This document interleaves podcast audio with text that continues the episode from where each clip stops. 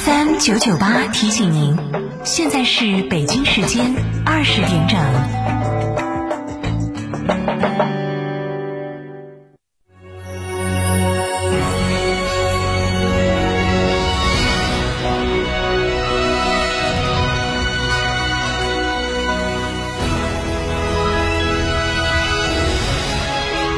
成都的声音，FM 九九点八，成都电台新闻广播。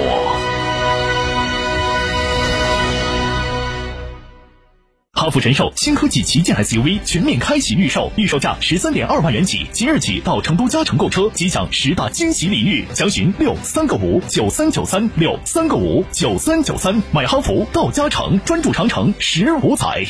哎呀，双十一到底选哪家嘛？哎呀，还要享受生活家装饰噻！十一年装修经验，天猫也有店，用的都是国际进口材料。这儿双十一，生活家装饰一百二十平方，原价三十三万多，现在只要二十几万，全屋硬装，水电改造，十五件套高端家具，二十平方欧派定制柜，十件套大家电，还有格力中央空调，硬是巴适哦！那么安逸啊！电话好多嘞？八三三二零六六六，八三三二零六六六，生活家装饰。新房墙面，我选德国飞马；旧房翻新，我选德国飞马。艺术涂料开启墙面装饰的定制时代，艺术涂料墙面定制就选德国飞马。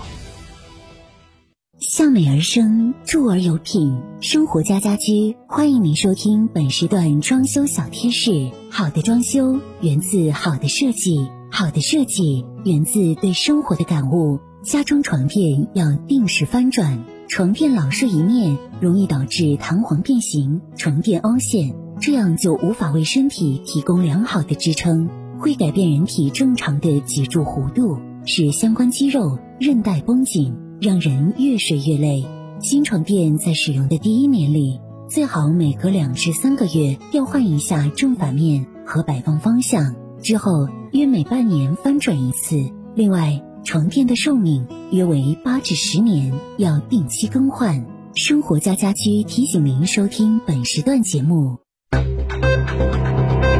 九九八快讯。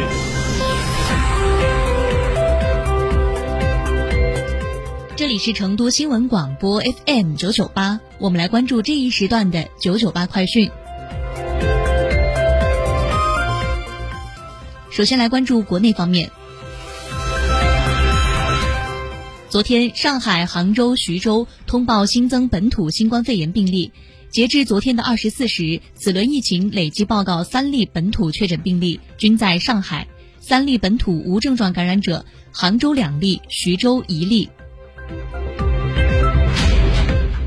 昨天，苏州多家文旅场所发布暂时关闭通知，包括陆直景区、西山景区、东山紫金庵景点、吴文化博物馆。恢复开放时间另行通知。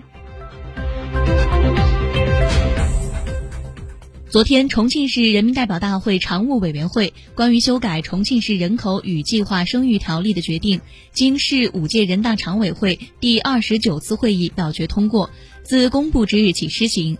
决定明确，对符合法律法规规定生育的职工，在产假或者护理假期满后，经单位批准，夫妻一方可以休育儿假至子女一周岁止，或者夫妻双方可以在子女六周岁前，每年各累计休五至十天的育儿假。昨天，中国工程院院士钟南山在二零二一中国网络媒体论坛上表示。截至昨天，全国接种两针新冠疫苗的人数已达到十点八亿，占总人口的百分之七十六点八。到今年年底要到百分之八十。钟南山表示，国家制定了有效可行的疫情常态化防控措施，但这种措施到个别基层出现了层层加码的现象，造成了群众生活上、工作上、思想上的混乱。所以，有责任、有担当的媒体要敢于发声，发出理性的声音。二零二一年十月十三号，央行官网发布《中国人民银行关于加强支付受理终端及相关业务管理的通知》。从支付受理终端业务管理、特约商户管理、收单业务监测三个方面入手，对收单机构和清算结构提出了一系列的管理要求。与此同时，条码支付也被纳入监管，对个人收款条码的使用规范作出具体规定，并将于二零二二年三月一号起施行。微信、支付宝个人收款码将不能用于经营收款。“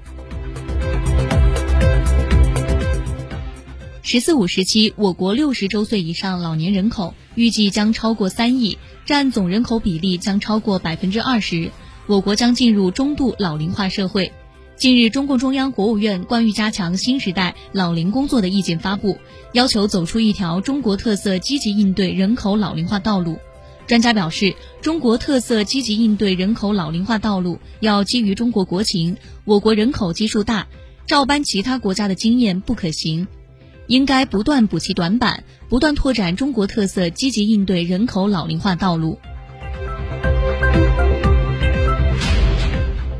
据农业农村部定点监测的全国农产品批发市场数据显示，猪肉平均批发价已从十月十二号最低点每公斤十七点五三元升至十一月二十五号的每公斤二十四点五元，整体涨幅将近百分之四十。天舟飞船向社会公开卖票了。记者从中国载人航天工程办公室了解到。该办近日正式发布天舟飞船的登船攻略，这是中国载人航天工程历史上第一次面向社会开放货运飞船搭载资源。来自公安部网站的消息，针对一些地方医疗美容领域制假售假、非法从业、发布虚假广告、借医美贷实施诈骗等违法犯罪突出，导致医美事故频发的情况。近日，公安部食品药品犯罪侦查局下发通知，部署进一步加大对非法制售医美产品等药品安全领域突出犯罪活动的打击力度。通知要求，各地公安食药侦部门要突出打击重点，针对制售假劣肉毒毒素、水光针等美容针剂、热玛吉等医疗美容设备，以及销售非法渠道入境的医美产品等犯罪开展重点打击。我们把目光转向本地方面。昨天，历时三年多扩容的成乐高速夹江段恢复通车。通车后，该高速路段从过去的四车道扩展八车道。据悉，成乐高速扩容是我省首条以双侧加宽的形式实施的四改八扩容建设项目，预计十二月中旬全线将实现双向八车道通行。记者从省人社厅获悉，从本月二十二号起，四川省集中开展为期一周的超时加班专项执法检查，检查的范围是各地反映加班现象突出的行业企业，对检查发现的违法违规行为，将快立快处，责令限期整改；对情节严重的，一律顶格处罚，形成强大震慑。同时，通过新闻媒体进行公开曝光。作为重大劳动保障违法行为向社会公布，实行部门联合惩戒，使企业一处违法处处受限，坚决零容忍。昨天，记者从成都高新区国际人才港开港仪式暨中国成都人力资源服务产业园重点项目集中签约仪式上获悉，成都高新区对外发布首批百个百万年薪岗位全球揽才。个别岗位年薪最高达五百万。记者了解到，成都高新区的国际人才。